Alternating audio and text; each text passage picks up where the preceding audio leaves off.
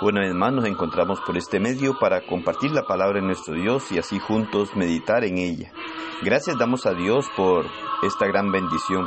Gracias damos por la oportunidad que nos da de poder reflexionar en su palabra y de poder de esta forma alimentarnos a través de ella y llegar a tener el conocimiento de lo que Dios quiere que nosotros hagamos para poder encontrarnos con Él en aquel gran día del juicio final. Que el Señor derrame muchas y grandes bendiciones sobre su vida y que siempre podamos tener un corazón dispuesto a escudriñar su palabra y de esta forma prepararnos para encontrarnos con Él. Eclesiastés capítulo 12 versículo 8 nos dice, Vanidad de vanidades, dijo el predicador, todo es vanidad. ¿Por qué hacemos las cosas que hacemos? ¿Por qué incomodarse en levantarse en la mañana si volverá a dormir en la noche? ¿Por qué construir una casa que un día alguien demolerá? ¿Por qué acumular dinero si fácilmente se puede perder o se devalúa? Salomón percibió que nada realmente cambia en el mundo natural o en el curso de eventos humanos. Y él tuvo temor de que ninguno de sus grandes obras pasaría la prueba del tiempo. Si las obras de los grandes reyes perecen, ¿qué posibilidad hay en cuanto a nuestras propias obras? ¿Qué podemos hacer en realidad que llegue a importar? ¿No es todo vanidad? En realidad, no necesariamente. Sin Dios en el centro de la vida, realmente nada tiene significado. Considere el universo. Los ríos todos van al mar y el mar no se llena. Eclesiastés 1.7. La Tierra repite el mismo ciclo en su órbita interminable alrededor del Sol. ¿Por qué? Si Dios no supervisa el proceso con algún propósito, entonces todo llega a ser vanidad. Capítulo 1, versículo 2 de Eclesiastés. Lo mismo se aplica a cualquier esfuerzo que no tiene en cuenta a Dios. Nada tiene significado. Salomón escribió, ¿Qué provecho tiene el hombre de todo su trabajo con que se afana debajo del sol? Generación va y generación viene, mas la tierra siempre permanece. 1, 3 al 4.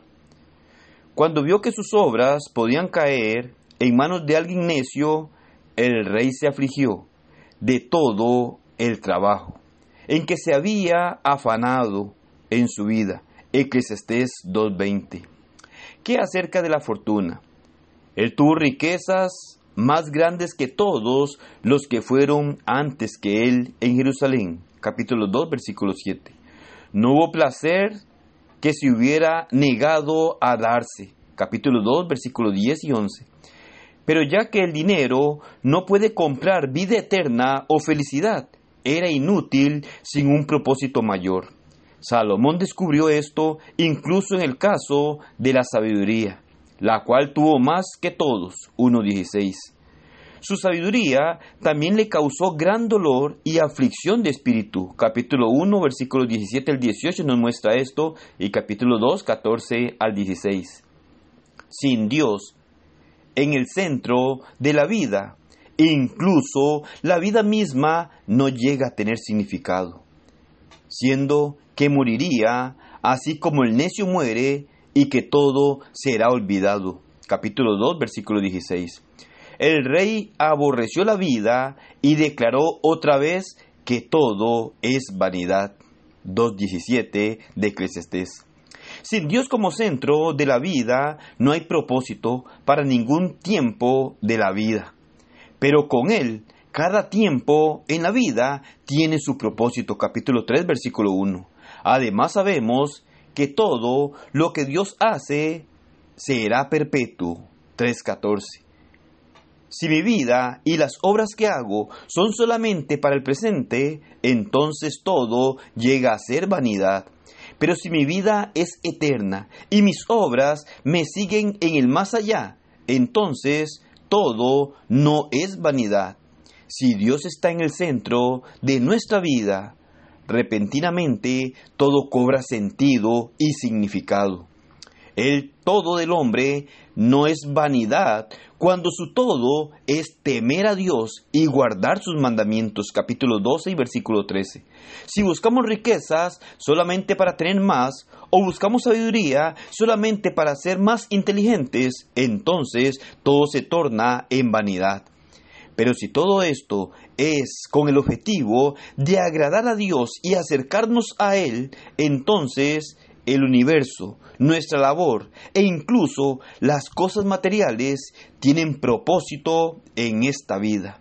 Además, si Dios traerá toda obra a juicio, es algo que nosotros debemos de considerar y así nos los hace ver en el capítulo 12 y versículo 14.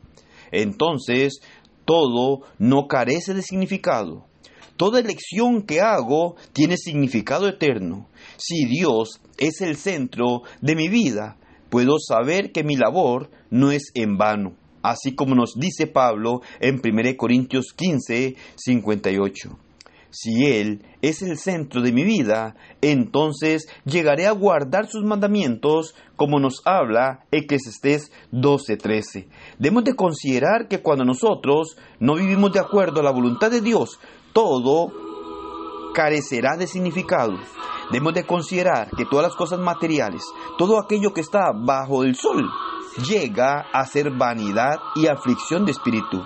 Pero si nuestro Dios mora en nuestra vida, si vivimos para agradarle, si vivimos para hacer su voluntad, todo llega a tener significado y sentido en nuestra vida, porque haremos aquello que nos traerá el beneficio de llegar a morar eternamente con nuestro Dios.